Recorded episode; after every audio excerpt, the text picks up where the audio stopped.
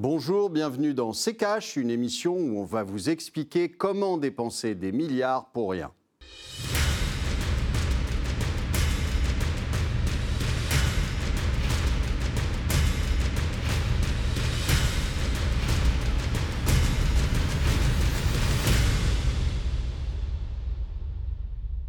À tous et bienvenue dans CKH, une émission consacrée cette semaine au plan de relance. Chine, États-Unis, Union européenne, les pays n'ont pas lésiné sur les milliards pour tenter de remettre à flot des économies malmenées par la pandémie de Covid-19. On va regarder en détail ces plans de relance, quelle stratégie pour quel pays, qui s'en sort le mieux? Et pour en parler évidemment, Olivier Delamarche. Bonjour Olivier. Bonjour Estelle. Et à vos côtés, Véronique Riche-Flores, économiste et présidente de Riche-Flores Research. Bonjour. Bonjour. Bienvenue. Allez, on va commencer par un tour d'horizon des plans de relance qui nous intéressent. Union européenne, Chine, États-Unis, tous les détails avec le tiroir cash d'Antoine Vassas.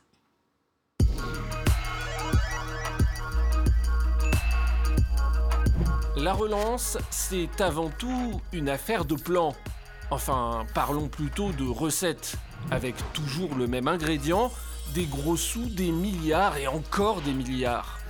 Il s'agit pour les différents pays de faire en sorte que leur économie tourne à nouveau à plein régime, que la croissance revienne et avec elle les investissements, bref que la machine abîmée par le Covid redémarre. En Europe, une partie des plans de relance des pays est financée par Next Generation EU, le plan de relance européen et ses 750 milliards d'euros. Mais chaque pays a son propre plan de relance. Et s'ils n'ont pas les mêmes sommes, ils cherchent avant tout, même s'il y a quelques spécificités, à s'axer sur la transition écologique, la modernisation industrielle ou les technologies d'avenir. Aux USA, Joe Biden et ses 1900 milliards a lui en premier lieu cherché à stimuler la consommation en donnant directement de l'argent aux ménages les plus en difficulté via des chèques qui sont arrivés dans leur boîte aux lettres. Il a ensuite dégainé encore plus pour les infrastructures avec une relance financée finalement à hauteur de 4000 milliards de dollars. En Chine, le pouvoir mise lui au contraire plutôt sur la production que la consommation et sur des plans de relance locaux en envoyant au gouvernement des différentes régions du pays des fonds pour mieux s'adapter aux particularités des différents territoires. Normal, le pays est bien plus grand. Mais la Chine profite également des plans de relance des autres pays. Alors qu'on pensait avant le Covid qu'elle se détachait peu à peu de son statut d'usine du monde, il y a ce qu'on pourrait appeler un pas en arrière. Les entreprises américaines et européennes, boostées par les plans de relance, se retrouvent à acheter du Made in China, permettant ainsi à la Chine de faire tourner ses usines à nouveau à plein régime et capter ainsi des fonds dédiés à la relance des autres. Reste à savoir parmi toutes ces stratégies, quelle sera celle qui s'avérera la plus payante pour réellement relancer l'économie et effacer les affres du Covid. Et on vient de le voir, les sommes allouées sont faramineuses. 750 milliards d'euros pour l'Union européenne, c'est 5 fois plus pour les États-Unis. La Chine, elle, est autour de 480 milliards d'euros, des montants sans précédent. Olivier, ces sommes sont-elles justifiées? Et puis d'abord, est-ce que ces plans de relance étaient nécessaires alors, euh, si vous voulez, moi, les plans de relance, c'est euh, acheter de la croissance avec de la dette. Hein. Euh, c'est quelque chose qui, alors ponctuellement, vous donne une, une, illusion de croissance, mais malheureusement, euh, on sait ce que ça, vaut. C'est-à-dire que euh, vous avez une croissance qui est une croissance euh, structurelle, si vous voulez, qui est une croissance potentielle des pays qui aujourd'hui est très faible. Pourquoi très faible? Pour des raisons qui sont à la fois démographiques, qui sont de, progrès techniques, etc. Et, et donc ce problème-là n'est absolument pas réglé parce que vous euh, faites imprimer euh, quelques milliards par la Banque centrale et vous les distribuez. Alors vous pouvez les distribuer autant que vous voulez. Simplement, euh, en en fabriquant et en en distribuant, comme le fait Monsieur Biden, un, vous aurez de l'inflation, forcément, puisque on vous donne de l'argent que vous dépensez directement. et donc l'inflation récupérera ce que vous avez, ce que vous avez mis, sachant qu'en plus, aujourd'hui, les Américains utilisent ce chèque en grande partie pour aller ouvrir des comptes chez Robinhood et, euh, et, aller spéculer sur le Bitcoin. Donc, si vous voulez, on est quand même dans un, toujours dans une histoire qui, euh, qui est euh, où on marche, on continue de marcher sur la tête. Sur les, euh, sur les différents plans de relance, après, vous avez le plan de relance européen, on va en parler. Euh, je pense, qui est une, une aberration, puisque non, à peine démarré, donc 13 mois après son, son, son, son acceptation, à peine démarré. en fait, pour la France, on paye plus que ce qu'on reçoit, donc je ne vois pas bien l'intérêt. Est-ce qu'on pouvait s'en passer? Mais on pouvait s'en passer, oui. C'est-à-dire qu'on euh, on aurait pu s'en passer si on n'avait pas une bande d'incompétents notoire depuis 30 ans. On aurait pu s'en passer. Parce qu'aujourd'hui, il n'y a pas que le Covid. On est dans cette situation, en fait, depuis longtemps. On est dans cette situation depuis 2008, qui, je vous rappelle, n'a jamais été réglée. On a mis la poussière sous le tapis, et là, on s'étonne qu'elle ressorte à l'occasion de cet événement du Covid. Mais le Covid est un accélérateur, le Covid est un amplificateur, mais le Covid n'est pas la raison de euh, ce qui se passe actuellement dans les économies et dans toutes les économies, que ce soit l'économie américaine, que ce soit euh, les économies européennes. Le mal, il est beaucoup plus profond que ça. Il a commencé bien avant ça. Et là, aujourd'hui, on fait mine de le redécouvrir, mais c'est quelque chose qui est là depuis longtemps et qui ne se réglera pas simplement parce que les banques centrales vont acheter des obligations sur le marché. Comment peut-on penser que le quantitative easing est la réponse à tous nos maux? Véronique riche je résume Olivier, mais pour vous, les plans de relance, c'est acheter de la croissance avec de la dette. Vous êtes d'accord avec euh, cette analyse-là? Et, pareil, même question, est-ce qu'on aurait pu faire sans? Alors, euh, la réponse, oui, je suis d'accord. De toute façon, c'est la définition. Un hein. plan de relance, vous allez, l'État va s'endetter pour investir dans l'économie et essayer de restaurer des ressources de croissance futures. Euh, est-ce qu'on aurait pu s'en passer? Euh, Olivier l'a dit, c'est pas pas le Covid, c'est les, les, 20 années qui ont précédé, dont euh, l'épisode de la crise de 2008. Et qu'est-ce qu'on a fait au lendemain de la crise de 2008 On a finalement euh, mis les banques centrales euh, aux manettes de nos économies et on les a laissées gérer l'ensemble des retombées de la crise. Ça a conduit effectivement à quoi? À injecter beaucoup de liquidités dans l'économie, à faire que les marchés financiers se sont portés beaucoup mieux que l'économie réelle, ce qui a euh, eu pour effet ce qu'on appelle un effet d'éviction, c'est-à-dire que ça a chassé euh, l'investissement dans l'économie au profit de l'investissement financier. Donc si vous regardez les choses comme cela, plus l'impact de la crise du Covid qui est venu exacerber les effets antérieurs déjà très néfastes La réponse est oui. Nous avions absolument besoin de plans de relance pour, euh, un, pour venir accompagner ou se substituer à ces politiques monétaires. On en est loin hein, pour l'instant. Voilà, on a les deux qui marchent de concert, hein. euh, donc euh, c'est pas satisfaisant. Et, et réorienter l'investissement là où il est nécessaire, c'est-à-dire dans l'économie réelle, pour contrer les effets du vieillissement, contrer l'hyperdépendance, notamment européenne, mais pas que, à l'égard des produits chinois ou de la production chinoise, et éviter les ruptures, les pénuries, ou tout simplement la dépendance économique et le manque de souveraineté in fine, et, euh, et, préparer la transition environnementale qui requiert beaucoup d'investissements, qui crée beaucoup d'incertitudes sur les perspectives économiques, la réglementation à venir, et donc qui euh, paralyse l'initiative privée.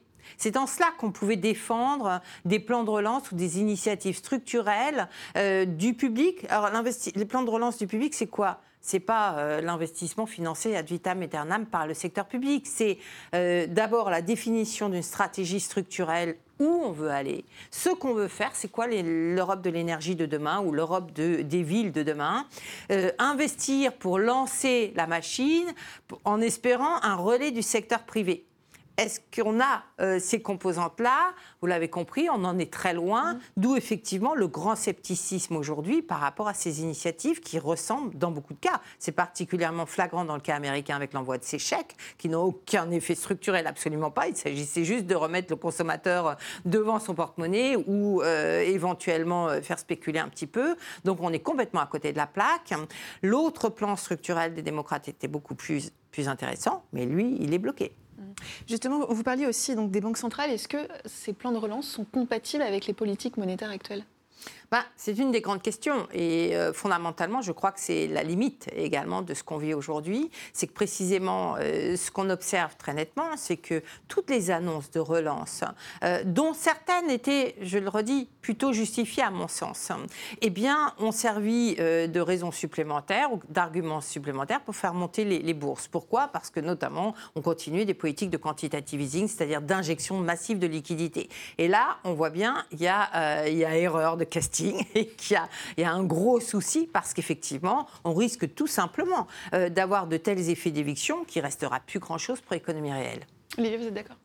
Oui, alors deux choses, moi je, je préciserai, parce que euh, c'est vrai qu'on entend souvent euh, euh que l'État euh, va mettre de l'argent sur la table. L'État, je rappelle, qui c'est? C'est nous. C'est pas un, un, monsieur avec un gros chéquier et un gros compte en banque, c'est nous.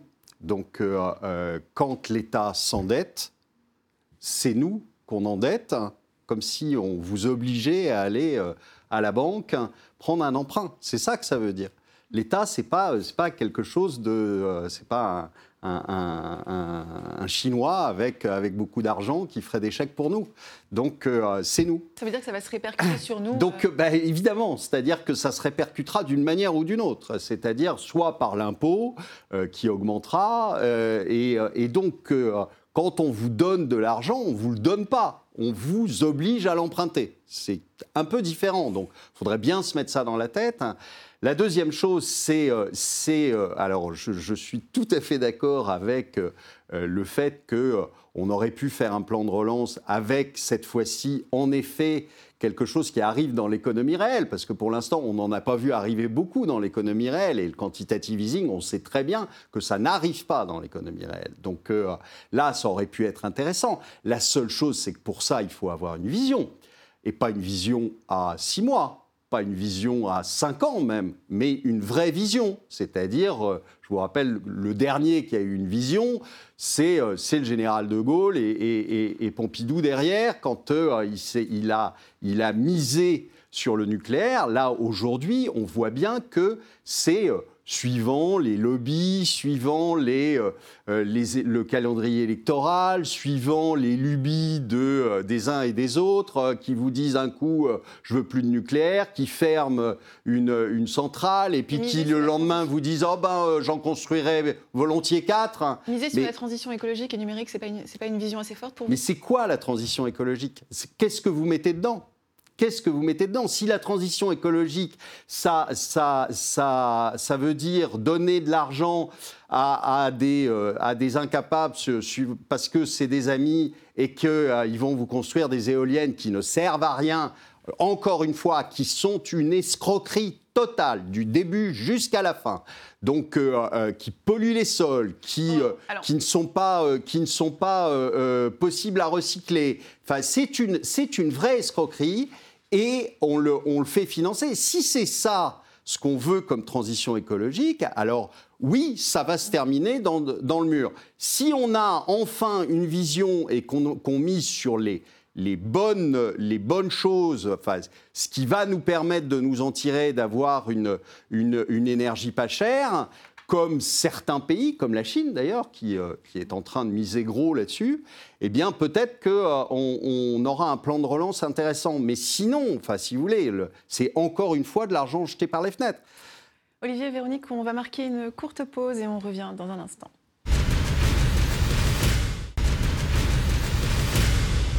Bienvenue dans CKH. Si vous nous rejoignez au sommaire cette semaine, les plans de relance avec Véronique Riche-Flores, économiste et présidente de Riche-Flores Research, et Olivier Delamarche. Alors, on va euh, reparler des stratégies de relance des différents pays. On l'a vu euh, dans le tiroir cash. L'UE cible la transition écologique et la modernisation industrielle dans son plan. Aux États-Unis, on préfère stimuler la consommation des ménages, alors qu'en Chine, on part plutôt sur de la relance locale. Véronique Riche-Flores, y a-t-il une stratégie euh, qui est meilleure qu'une autre Ou alors, est-ce que tout simplement, tout simplement ce n'est pas comparable étant donné que chaque pays a une situation bien propre?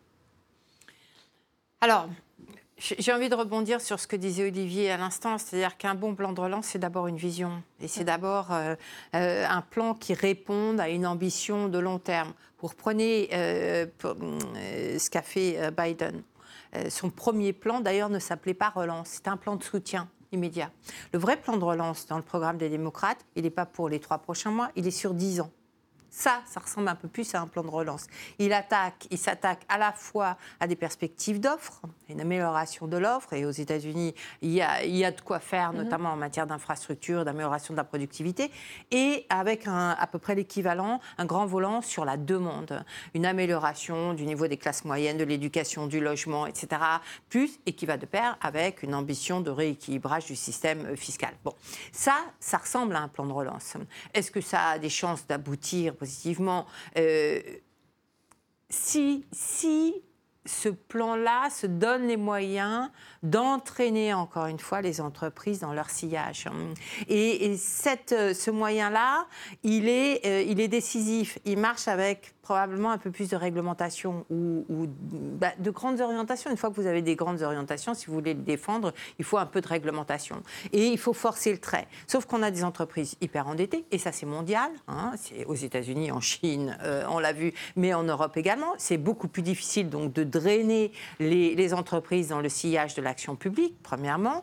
Et vous avez euh, également d'abord toutes les incertitudes sur le, le vieillissement, les problématiques climatiques, etc plus tous les débats, si on rajoute en Europe le manque de vision. Alors là, pour le coup, par exemple, on le voit sur, au sujet du, nucléaire et de la rapidité ou de la façon dont on traite ce sujet dans une logique de croissance plus soutenable. Donc, définir un vrai plan de relance, ça n'existe pas en réalité. Si, on peut dire il faut qu'il soit d'ampleur. enfin, euh, les, les, Japonais nous ont fait combien de plans de relance depuis 15 ans hein, Et donc, résultat des courses, ils ont une dette publique de 250, peut-être même plus maintenant, pour cent du PIB, on ne calcule plus, on ne suit plus.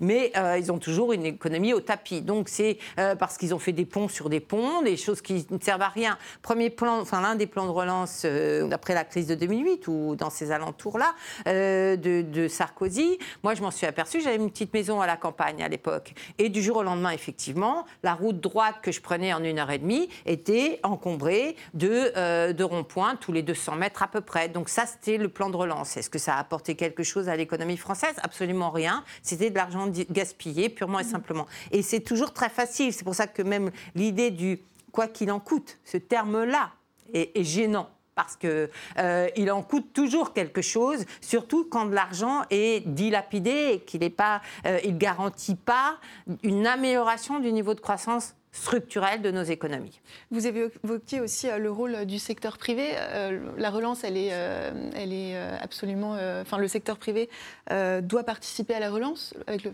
Écoutez, il y a. Mais comment, comment le pousser? Comment le pousser euh, C'est pas facile. Hein, c'est pas facile, surtout quand un, ce secteur privé est déjà surendetté et quand il a la garantie d'avoir des, projets beaucoup plus rentables que euh, de prendre le risque économique. Parce qu'investir dans, dans l'économie aujourd'hui, c'est quand même effectivement pas tout à fait une partie garantie et il y a pas mal de raisons de douter et de, freiner finalement ce, mouvement spontané. C'est ce qui justifie quelque part un petit peu les plans de relance, sachant que euh, donc comment, euh, enfin, le, rôle du, secteur privé, il est essentiel. On l'a tous appris à l'école. Hein. Le multiplicateur keynésien, c'est quoi? L'État met 1 et euh, le mhm. secteur privé met 1 plus ou 1 fois. Euh, donc c'est ça qu'il faut garantir si on veut le succès d'un plan de relance. Sinon, ça ne marche pas. Parce que l'État ne pourra pas, de toute façon, sur la durée, se substituer au secteur privé. Et ça ne marchera probablement pas du point de vue d'efficacité. Mais est-ce qu'on a cette garantie-là aujourd'hui? Je ne le pense pas. Et, et c'est bien là qu'effectivement on peut être inquiet et que probablement on aura des, on va tomber sans doute un peu haut, euh, notamment en Europe, mais pas que, sur les, retombées de ces plans de relance à, plus long terme. Olivier, vous êtes d'accord notamment sur le rôle du secteur privé? Ah, mais le rôle du secteur privé, euh, c'est euh, il faut le, il faut pas lui il ne faut pas l'endetter, le secteur privé, il ne faut pas lui donner des sous. Ce n'est pas ce que demande un chef d'entreprise. Un chef d'entreprise, il, demande surtout qu'on lui foute la paix, qu'on le laisse travailler. Or, ce n'est pas ce qu'on fait en France. Et donc, euh, euh, moi, je suis chef d'entreprise, je, le sais, si vous voulez, on, on, je demande jamais, euh, personne ne demande jamais d'aide ceux qui demandent des aides et qui ne comptent que sur les aides pour vivre, euh, ce pas des chefs d'entreprise, euh, c'est des gens qui vivent de subventions et il ferait mieux de fermer leur entreprise. Mais, les gens qui bossent, ils veulent simplement qu'on leur fiche la paix. Or, en France, la spécialité, c'est justement de leur tomber dessus dès qu'ils ouvrent l'entreprise et de ne jamais leur fiche la paix. Et donc, euh, vous ne pourrez pas euh, ni réindustrialiser, ni quoi que ce soit. C'est-à-dire que vous ne changez pas la donne euh, qui font que les gens sont partis et vous leur demandez de revenir. Ils ne sont pas fous, ils sont très bien là où ils sont et ils ne veulent pas revenir. Donc si vous ne changez pas la, donne, que ce soit, et pas simplement fiscale, ce n'est pas une question euh, euh, juste de fiscalité, c'est une question de, euh, de stabilité juridique, c'est une question de, d'arrêter de, les revirements incessants de, politique. Un coup, on, met des aides à cet endroit, ensuite on les retire. Donc évidemment, les entreprises euh, se cassent les figures, etc. On ne peut pas aujourd'hui faire en France un business plan sur cinq ans en se disant que l'environnement dans lequel on est aujourd'hui sera l'environnement dans lequel on sera dans, dans cinq ans. L'environnement juridique, fiscal, etc. Donc évidemment, ça ne peut pas marcher. Un mot euh, sur la Chine avant de se quitter. Hein. La Chine qui pourrait profiter d'une partie des plans de relance américains et européens. La relance de la consommation en Europe se traduit par exemple par une hausse des commandes en Chine. Même chose avec euh, le plan de Joe Biden. Olivier, la Chine sera la grande gagnante finalement? La Chine, euh, je ne sais pas si ça sera la, grande gagnante, mais euh, de toute façon, pour ceux qui avaient euh, oublié, oui, la Chine est encore l'usine du monde. alors tout le monde a essayé de nous faire croire que ça y est, toutes les entreprises avaient quitté la Chine et étaient revenues en France et ailleurs. Non, c'est pas vrai. Ou aux États-Unis. Non, c'est pas vrai. Les, les, vos téléphones Apple, ils continuent à être fabriqués en, en Chine et assemblés au Japon. Et pas euh, et pas aux États-Unis. Donc, il euh, faut arrêter les, Évidemment, si vous avez une relance par la consommation, qu'est-ce que vous faites? D'autant plus que vous n'avez pas beaucoup d'argent parce que euh, euh, le, les salaires sont bas et les, et revenus sont bas, qu'est-ce que vous faites? Bah, Vous achetez du chinois parce que c'est moins cher, tout simplement. Et donc, vous avez les exportations chinoises qui se portent très bien. Merci, Monsieur Biden, et merci euh, les autres plans de soi-disant relance. Véronique un dernier mot rapidement sur la Chine oui, bah, vous achetez du chinois, je pense qu'effectivement c'est clair, et vous l'achetez via Amazon, et ça marche très bien aussi. Euh, je pense qu'on n'a jamais autant dépendu effectivement de, des produits chinois, c'est flagrant.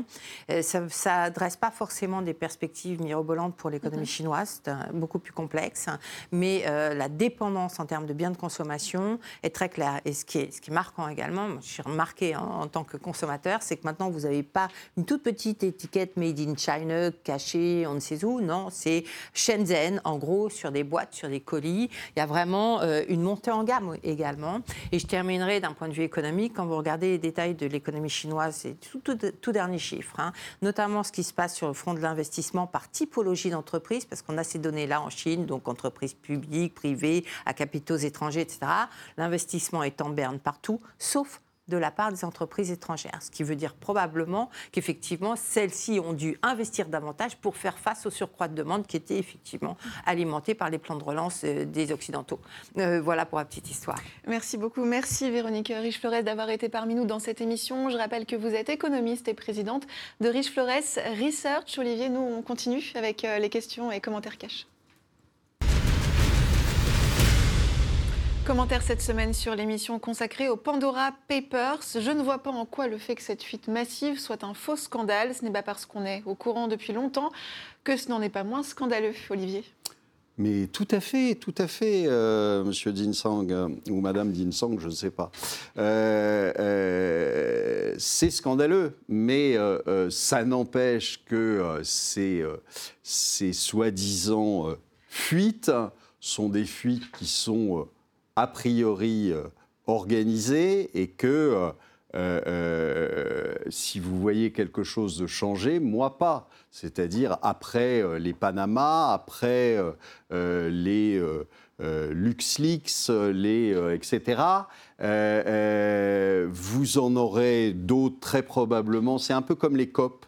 COP 21, 22, 23, 24, 25, 26. hein. Euh, et donc, euh, vous en aurez d'autres. hein. Simplement, ce que je remarque, hein, c'est que ça ne change pas et ça vient souvent euh, de, euh, de, On sent un peu la, main, la main américaine derrière. Et, et curieusement, c'est quand même chez eux qu'il y a les plus grosses blanchisseuses, c'est-à-dire euh, Dakota euh, du Sud, c'est-à-dire euh, Delaware, c'est-à-dire, euh, je vous rappelle que d'ailleurs M. Biden était, euh, je crois, euh, gouverneur ou, euh, ou autre du Delaware, donc euh, on sent qu'il y a des...